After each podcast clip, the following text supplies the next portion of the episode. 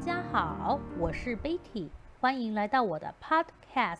当华语教师不只是华语教师时，在这里，你除了可以听到华语教学相关的内容，也会有我相对熟悉的异国文化、海外工作和职涯发展等议题。当然啦，如果偶尔出现跨界跨很大的音频主题，也属正常发挥。毕竟，华语教师都不只是华语教师了。Good day，如果是坐标在台湾的听众，应该已经感受到丝丝秋意了吧？相比十月初这几天的气温，至少降了五六度，长袖衣裤、薄外套也纷纷出笼。更不要说，有些人担心今年的冬天会很冷，已经开始囤暖暖包了。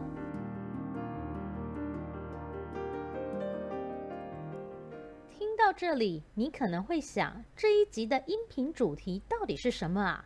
难道主持人要跟大家聊天气吗？当然不是啊。其实呢，十月除了是秋冬交接的时节，也是回顾今年。思考来年的重要时间点，所以这一集的 Podcast 想跟大家回顾回顾我成为自由工作者这一年来的职涯心声。首先，关于语言教学的部分，毫无疑问的，这是我最熟悉的工作，也是我最主要的收入来源。相较于菜鸟时期的我，抱着学习的心态，愿意薄利多销。现在的我更重视单位时间的价值。如果合作单位或是学生方面无法付出相应的费用，我也不会勉强自己接下来。虽然对方不一定是不尊重专业，但显然的，他们就不是我设定的 TA。那么又何苦互相为难呢？虽然我这种宁缺毋滥的接案方式，收学生的速度也相对慢，但整体质量却是好而且稳定的。因此，我之后应该还是会维持着宁缺毋滥的接案心态，只是会更偏好线上或是短期的教学案子。因为我不想再重蹈今年六月的失衡覆辙啦。如果你不知道我的失衡复测是什么的话，欢迎你点击第十一集的音频，就会清楚啦。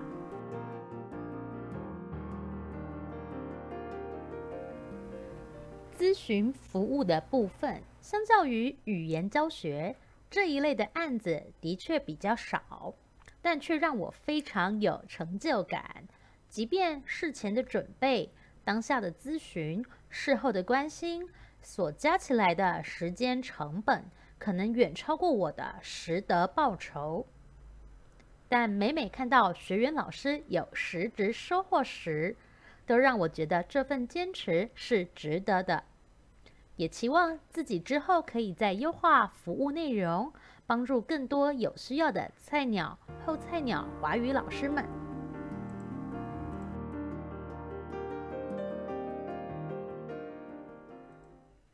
第三，让我说说内容创作的部分吧。老实说，这部分的进账是目前最微薄的，却也是成长最显著的，更是我想加倍努力的地方。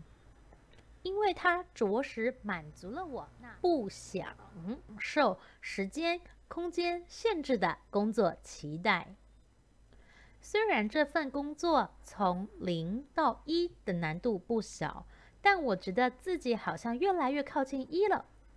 希望有朝一日，它可以带给我跟语言教学差不多的收益。以上就是今天的内容啦。如果你有任何想说、想分享的，都欢迎到我的脸书社团，创造你我的质感人生里面留言哦。期待各位捎来的讯息。对了，顺便预告一下，我之后还会分享成为自由工作者这一年来的生活变化哦。有兴趣的人务必持续关注我的 Podcast 哦。